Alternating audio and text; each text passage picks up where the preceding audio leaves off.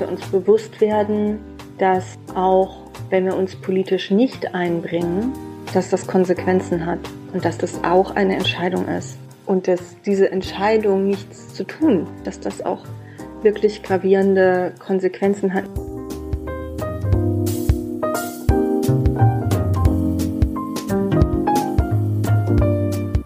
Hallo und herzlich willkommen im Sinneswandel Podcast. Mein Name ist Marilena Behrens und ich freue mich, euch in der heutigen Episode zu begrüßen. Werbung. Die heutige Episode wird freundlich unterstützt von Otto. Ganze 238.000 Tonnen CO2 wurden im deutschen Onlinehandel 2018 für vermeidbare Rücksendung ausgestoßen. Daher werden bei Otto 95 Prozent aller Otto-eigenen Retouren wieder aufbereitet, da sie neuwertig sind und wieder in den Verkauf gehen können. Lediglich 0,5 Prozent aller zurückgeschickten Artikel lassen sich nicht mehr als neuwertig verkaufen und werden dann an Firmen weitergeleitet, die sich auf den Verkauf sogenannter B-Waren spezialisiert haben. Aber am besten ist es natürlich, wenn wir Retouren gar nicht erst entstehen lassen. Werbung Ende.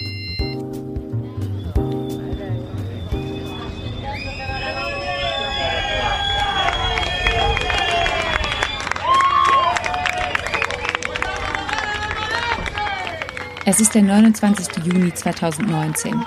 Im Hafen von Lampedusa, der südlichsten Insel Italiens, geht eine Frau von Bord eines Schiffes.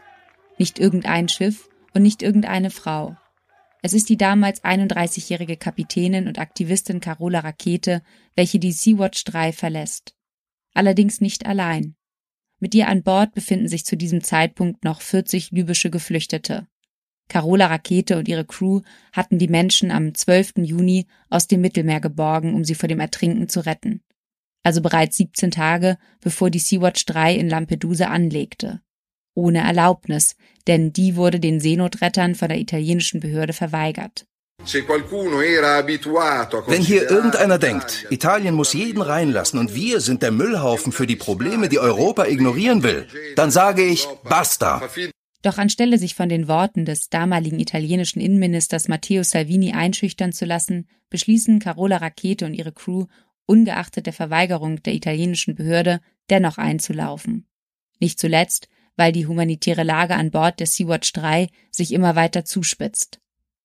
Da das Seerechtsübereinkommen der Vereinten Nationen bestimmt, dass Gerettete an einen sicheren Ort gebracht werden müssen, steht für Rakete fest, Sie werden im 250 Seemeilen entfernten italienischen statt dem libyschen Hafen, der nur 47 Seemeilen entfernt ist, anlegen. Weil Libyen, wie auch die EU-Kommission erklärt, kein sicherer Ort für Schiffsbrüchige sei. Entgegen den Anweisungen der Guardia di Finanzia, die noch versucht, das Anlegen zu verhindern, läuft die Sea-Watch 3 in der Nacht vom 29. Juni im Hafen von Lampedusa ein.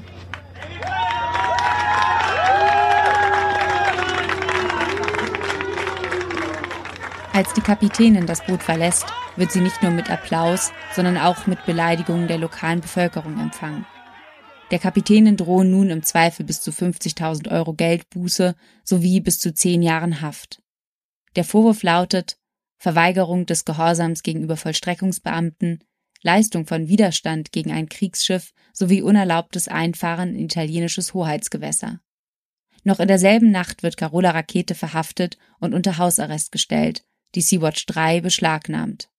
Salvini twittert derweil Mission erfüllt, verbrecherische Kapitänin festgenommen, Piratenschiff beschlagnahmt, Höchststrafe für die ausländische Nichtregierungsorganisation. Sie wisse, was sie riskiere und sei bereit, für ihre Entscheidungen ins Gefängnis zu gehen, das hatte die Kapitänin bereits am Tag zuvor der Taz in einem Interview gesagt. Für die meisten von uns wirkt dieses Verhalten mutig und tapfer, gar lebensmüde. Nicht viele würden vermutlich ein solches Risiko eingehen. Zwar wurde am 19. Mai 2021, also fast zwei Jahre danach, das Verfahren gegen Carola Rakete eingestellt. Es hieß, die Kapitänin habe mit ihrem Vorgehen ihre Pflicht erfüllt, weshalb das Anlegemanöver nicht als Widerstand gegen ein staatliches Schiff eingestuft werde. Doch dieser Ausgang war keineswegs sicher. Was also hat Carola Rakete dennoch dazu bewogen, dieses Risiko einzugehen? Auch wenn ihre Geschichte durch die Präsenz in den Medien eine große Bekanntheit erlangte, so ist sie bei weitem nicht die einzige Aktivistin, die sich gegen das Gesetz aufgelehnt hat und damit viel aufs Spiel setzte. Als ziviler Ungehorsam wird der Protest auch bezeichnet, den Menschen im Namen der Gerechtigkeit austragen. Doch sind es Mut und Selbstlosigkeit allein, die Aktivistinnen wie Carola Rakete so weit gehen lassen? Ich glaube, dass es hier offensichtlich häufig einen Unterschied gibt zwischen der Innenwahrnehmung und der Außenwahrnehmung. So eine Aktion, wo von außen vielleicht etwas als überraschend wahrgenommen wird, während es innerhalb äh, der Leute, die informiert sind, schon vollkommen äh, klar ist, was da passiert. Das heißt, als ich 2019 als Kapitän der Sea-Watch 3 verhaftet wurde, war es so, dass mir natürlich zu Beginn äh, dieser Reise klar war, dass es ein Strafverfahren geben würde. Dieses Strafverfahren ist nicht zufällig entstanden. Der Kapitän, der vor mir an Bord war, ähm, hat eigentlich genau das Gleiche gemacht wie ich. Er ist aber unbekannt geblieben. Und er hat auch ein Untersuchungsverfahren gegen sich laufen. Deswegen war es auch aufgrund der politischen Situation vollkommen klar, dass es bei mir ähnlich sein würde. Aktivismus erfordert insbesondere wenn es sich um Aktionen des zivilen Ungehorsams handelt, gute Vorbereitung. Und zwar sowohl im Inhalt bezüglich der Aktionen als auch juristisch und sagen wir mal psychologisch. Man sollte sich schon wirklich bewusst sein, warum man etwas macht und warum man es wichtig findet und sollten möglichst nicht unbedacht in eine Aktion hineingehen. Ich möchte nochmal das Beispiel zum Beispiel von äh, Rosa Parks bringen. Rosa Parks war während des Civil Rights Movements eine Frau, die dafür bekannt wurde, dass sie als schwarze Person im Bus saß und dann ihren Platz nicht hergeben wollte obwohl weiße Fahrgäste zugestiegen sind. Und dann auch verhaftet wurde. Und in der Folge davon entstanden diese ähm, Montgomery Bus Boycotts. Das heißt, äh, die gesamte Busfirma wurde boykottiert in der Stadt. Und es war diese Episode ein wichtiger Teil für die Bürgerrechtsbewegung.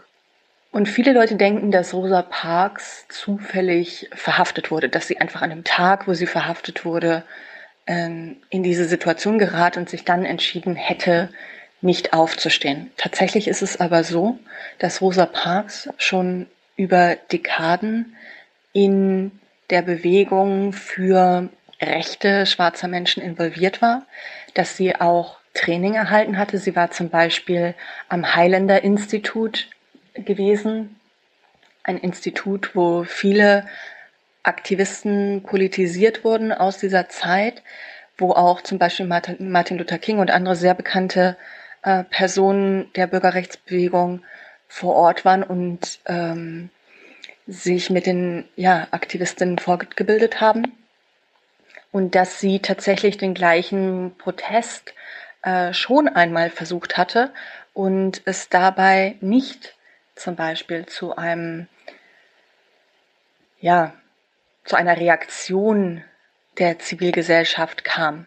Das heißt, unser Bild von Rosa Parks heute ist sehr ähm, weichgespült. Wir sehen das als Zufall, wobei sie äh, politisch organisiert war. Sie war gut vorbereitet, sie hatte Netzwerke und sie wusste ganz genau, was sie getan hat. Und das ist für heutiges äh, politisches Handeln für Aktivismus natürlich auch essentiell. Wir müssen uns vorbereiten. Wir sollten auf keinen Fall ähm, ohne gute Unterstützung und Vorbereitung in solche Aktionen hineingehen.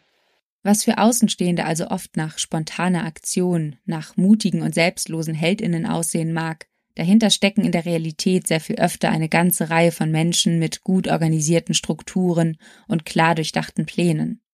Bei Extinction Rebellion Deutschland, zu deren Unterstützerinnen auch Carola Rakete gehört, sind es beispielsweise über 110 Ortsgruppen, die eigenständig agieren, Aktionen planen und durchführen. Das Presseteam von Extinction Rebellion arbeitet hochprofessionell. Es gibt Chatgruppen, die Journalistinnen über geplante Aktionen informieren. Die Aktivistinnen agieren nicht inkognito. Sie suchen die Öffentlichkeit, haben sogar eigene Fotografen und Kamerateams dabei. Das können sich längst nicht alle, die Aufbegehren und zivilen Ungehorsam betreiben, erlauben. Viele Aktivistinnen kennen wir gar nicht, so Rakete, da sie sich verstecken müssen, um nicht ihr Leben zu riskieren. Wichtig ist wirklich in unserem Zusammenhang, dass wir uns dieser Privilegien bewusst sind, die wir als weiße Menschen in Europa haben. Wir sind wirklich in Ländern, wo wir Aktivismus machen können, ohne große Gefahr für unsere Unversehrtheit, wo wir auch großen Einfluss haben auf die Industrieländer, nämlich auf die Länder, wo Emissionen wirklich verursacht werden, wo die Hauptsitze von Firmen sind, die über See Ökosysteme zerstören. Wir haben viel mehr Möglichkeiten, uns einzusetzen als Menschen in anderen Ländern und diese Möglichkeiten müssen wir auch wahrnehmen.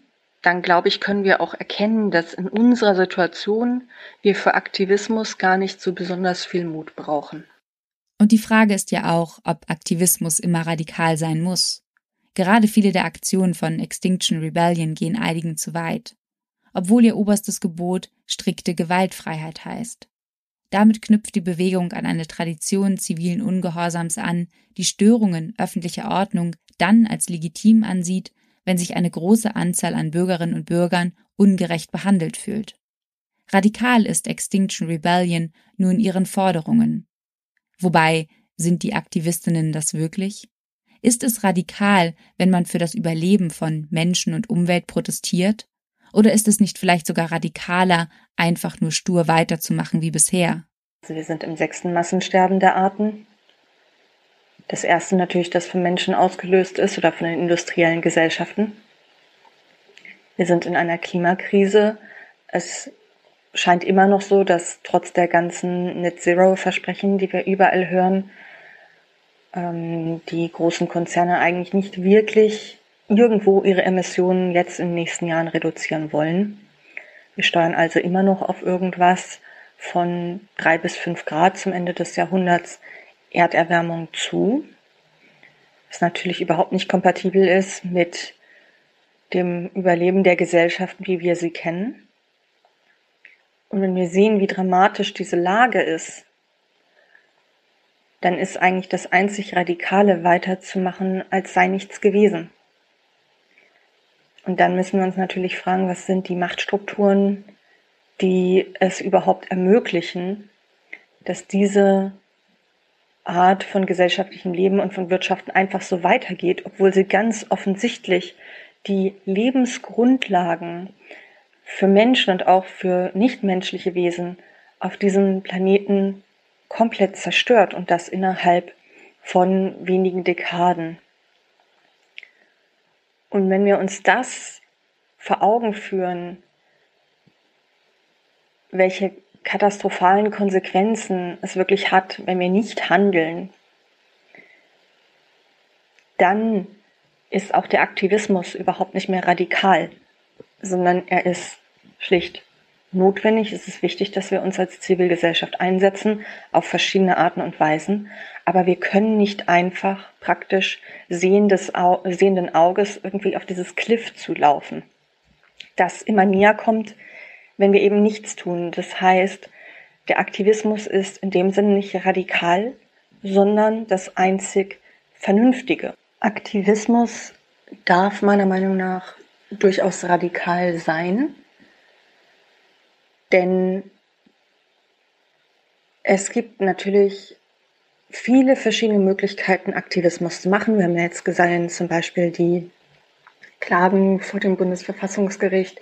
Wir sehen viele Bürgerinneninitiativen, Verkehrsinitiativen für Radwegeausbau und alles Mögliche. Und alle diese Initiativen sind wichtig und sollten uns in die Richtung dieser gesellschaftlichen Transformation bringen, die wir eben brauchen, um die ökologischen Probleme und auch die sozialen Probleme, die immer mehr zunehmen, zumindest etwas abzumildern.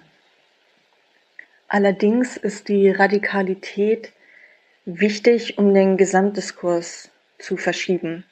Das heißt, nur wenn wir Gruppen haben, die auch radikal sind, die zum Beispiel zivilen Ungehorsam nutzen oder die wie im Dannenröder Wald Baumhäuser besetzen oder Autobahnen blockieren, dann können wir es schaffen, dass andere Teile der Gesellschaft sich auch weiter in diese Richtung bewegen und sich der Diskurs in diese richtige Richtung verschiebt. Das heißt also nicht, dass alle Menschen zwangsläufig Baumhäuser besetzen müssen, aber dass es wichtig ist, dass es immer eine radikale Seite einer Bewegung, einer zivilgesellschaftlichen Bewegung gibt. Ob nun radikal oder nicht, für Aktivistin Carola Rakete ist eines unausweichlich, dass wir handeln. Denn das Nichthandeln hätte größere Konsequenzen für uns, werde deutlich teurer, als wenn wir jetzt energisch anpackten. Wir müssen mehr darüber nachdenken, was die Konsequenzen davon sind, wenn wir nicht handeln. Häufig sehen wir ja, und das ist auch in den Medien so, äh, werden uns präsentiert zum Beispiel die angeblichen Kosten vom Klimaschutz. Weniger wird uns präsentiert, was denn die Kosten sind, wenn wir gar keinen Klimaschutz machen. Dass die viel größer und viel dramatischer sind, natürlich. Und das ist, glaube ich, ein wichtiger Punkt, dass wir uns bewusst werden, dass auch wenn wir uns politisch nicht einbringen, dass das Konsequenzen hat und dass das auch eine Entscheidung ist.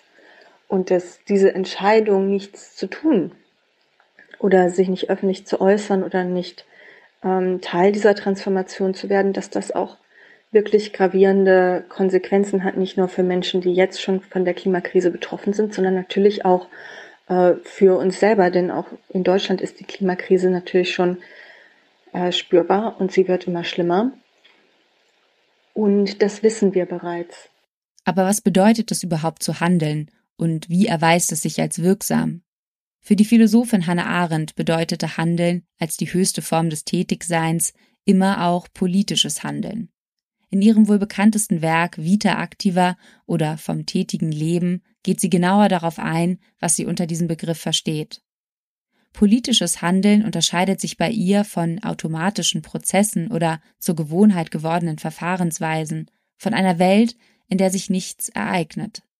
Das politisch handelnde Subjekt allein ist in der Lage, solche Prozesse zu unterbrechen.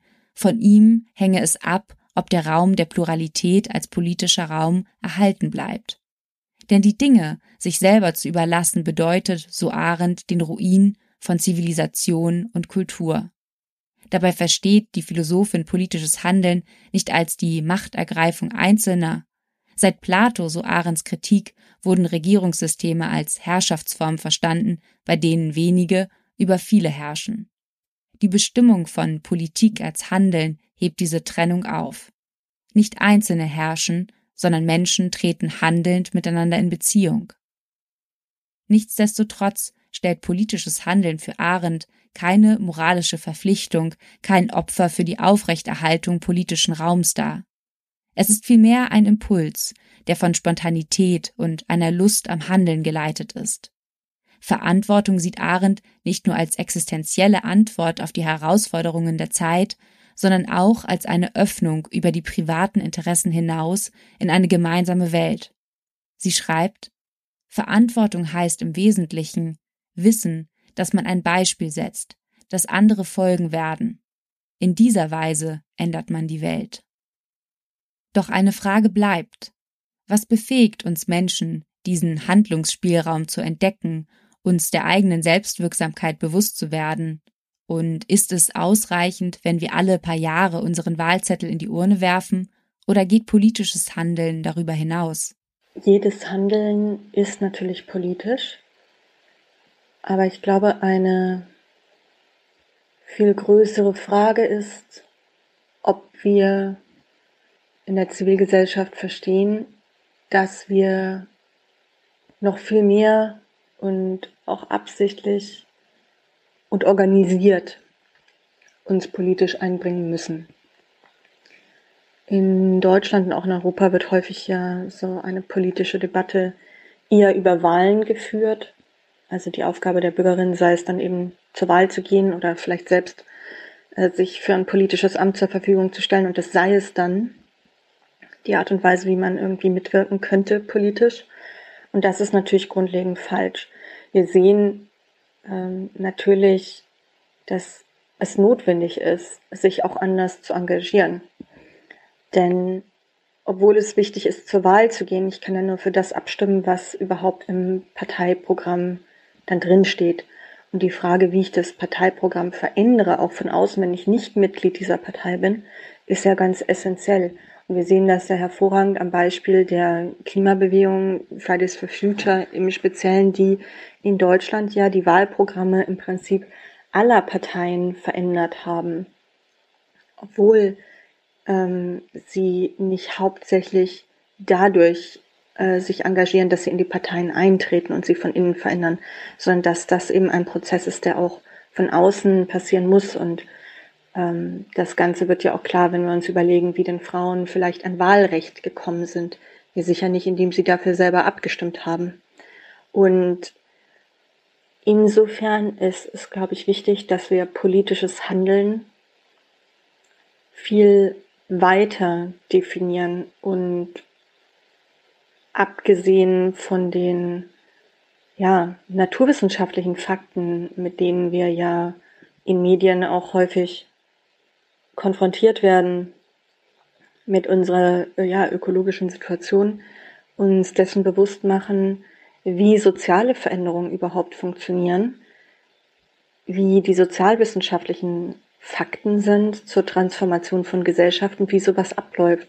Dass es kein Umlegen eines Schalters ist, sondern wirklich ein Prozess, in dem Veränderungen von einer kleinen Gruppe von Leuten irgendwo angestoßen werden, der sich dann immer mehr Menschen anschließen. Und dass es ein Prozess ist, bei dem wir im Prinzip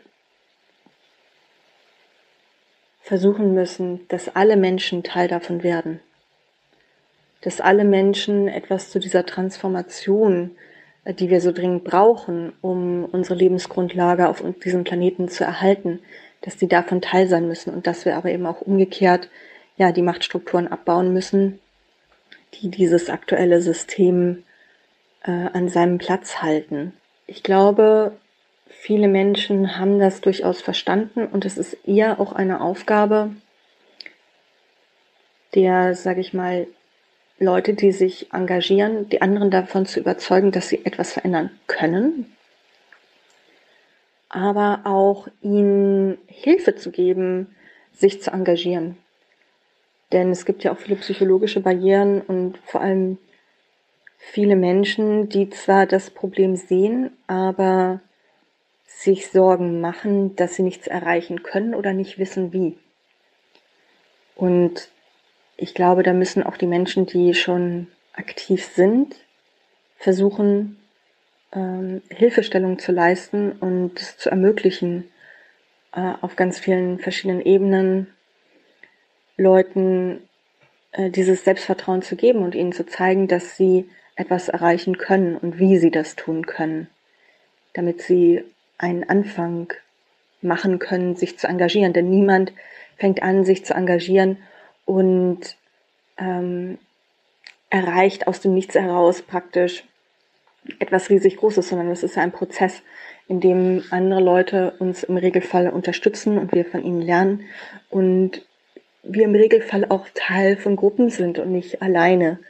Und das, glaube ich, ist auch eine ganz wichtige Komponente dieses gemeinschaftliche Handeln, das Lernen von anderen Gruppen, auch von denen, die schon vor uns da waren, um ja, politisch und sozial aktiv zu werden und das ganz dringend eben auch außerhalb der politischen Parteien und außerhalb der typischen Wahlzyklen. Wenn politisches Handeln im Umfeld vielfältiger Vorstellungen und Interessen entsteht, bedeutet das auch, dass Übereinstimmung nicht erzwungen werden kann. Was wir allerdings tun können, ist an eine mögliche Gemeinsamkeit zu appellieren. Hannah Arendt, die diesen Ansatz vertritt, beruft sich dabei auf den aristotelischen Gedanken, dass für ein freiheitliches Zusammenleben die Freundschaft unter Bürgerinnen und Bürgern nicht zu unterschätzen sei. Durch den Austausch erst entstehe die Welt als das uns Gemeinsame, so Arendt. Wenn wir uns mit anderen zusammentun, um zu handeln, dann geht dem angesichts der Vielfalt der Mithandelnden eine Entscheidung für etwas Gemeinsames und Neues voraus. Wie Carola Rakete sagt, die größte Hürde liegt vermutlich in dem Gedanken, nichts bewirken zu können. Und um diesem Trugschluss entgegenzuwirken, liegt es an jeder und jedem Einzelnen, mit Mitmenschen, ob Schwester, Freund, Oma oder Arbeitskollege, ins Gespräch zu kommen. Nicht moralisierend oder gar dogmatisch, als vielmehr offen, neugierig und indem wir unsere eigene Begeisterung auf andere übertragen, in der Hoffnung auf eine gemeinsame Zukunft.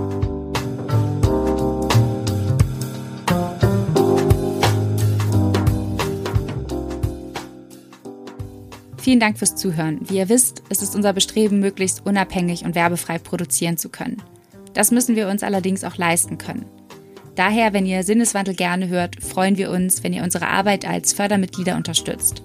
Das geht ganz einfach via Steady oder indem ihr uns einen Betrag eurer Wahl an paypal.me slash Sinneswandelpodcast schickt. Alle Infos zur Episode, Quellen und weiterführendes Material findet ihr wie immer in den Show Notes. Mein Name ist Marilena Behrens. Ich bedanke mich bei euch fürs Zuhören und sage bis bald im Sinneswandel-Podcast.